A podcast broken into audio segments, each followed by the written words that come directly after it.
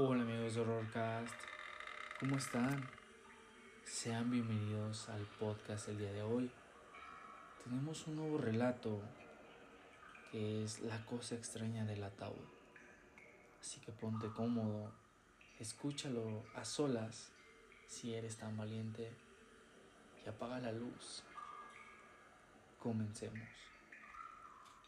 En el siglo XIX era difícil saber cuándo alguien entraba en coma, o mejor dicho, imposible.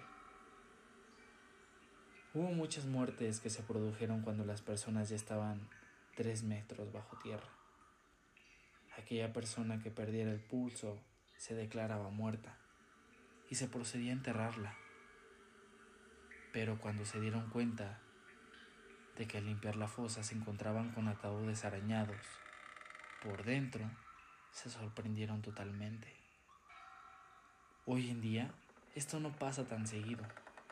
Hay métodos que identifican cuando una persona se encuentra sin signos vitales. Se sabe que las personas en coma duran meses o años hasta detectar vida con pulsaciones nulas o sin ellas. Esta es la historia de un hombre que se dedicaba a cuidar un cementerio.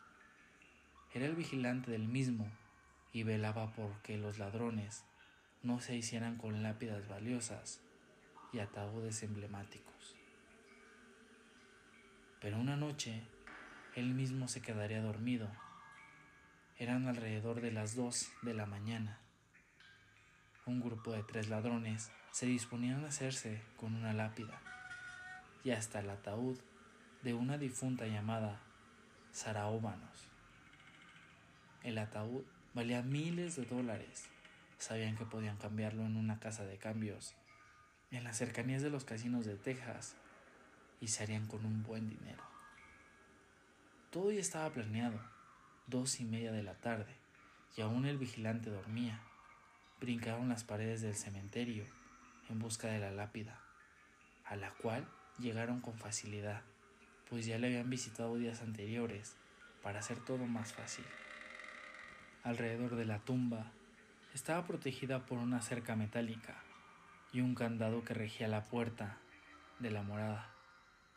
Sin embargo, con algunos métodos bumping, rompieron la seguridad del gran candado, abriendo la puerta y procediendo a dañar el trabajo en cemento que se encontraba en el lugar de entierro para proceder a desenterrar. Tras una hora de estar desenterrado, y a pocos centímetros de la tumba escucharon algunos golpes que provenían del ataúd. Esto provocó que los tres ladrones salieran huyendo despavoridos, dejando su arduo trabajo a casi terminar. Los gritos de estos delincuentes despertaron el profundo sueño del vigilante, el cual procedió a investigar dónde provenían esos gritos pero más temprano que tarde llegó a la tumba de Sara, la cual se encontraba destruida, tal y como la dejaron los maleantes.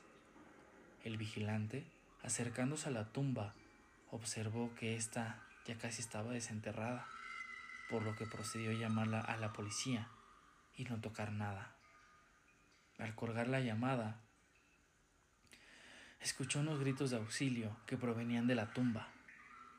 Enseguida el hombre ha pensado de todo.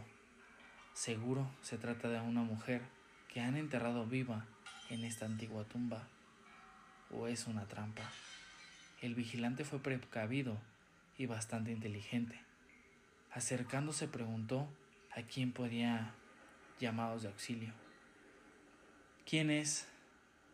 Auxilio, por favor, sáquenme de aquí.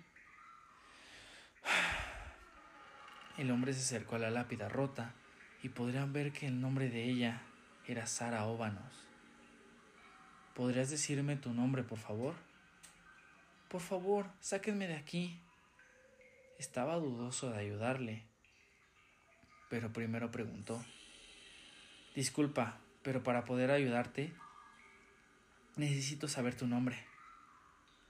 Soy Sara Óbanos, por favor ayúdame, no me dejes encerrada aquí. Al hombre se le erizó todos los pelos de cuerpo. pues sabía que algo andaba mal. Algo andaba bastante mal. Sara, hay un problema. Parece que no te podré sacar de allí. Aquí te pone que te moriste el 12 de diciembre de 1891. Sí soy yo. Sara Óbanos, por favor, ayúdame, no me dejes aquí abajo. No, Sara. Los humanos no sabemos el día en que morimos, al menos la mayoría. Además, la fecha que hoy me indica que estamos es a 17 de marzo de 2017. Sea lo que seas, tú no eres humano. El hombre agarró su linterna y se marchó hacia la puerta esperando a que llegara la policía. Muchísimas gracias por escuchar el relato del día de hoy. Espero te haya gustado. No olvides seguirnos en Spotify, en Apple Podcast y en Instagram, horrorcast-of. Y dime, ¿estás listo para el horror?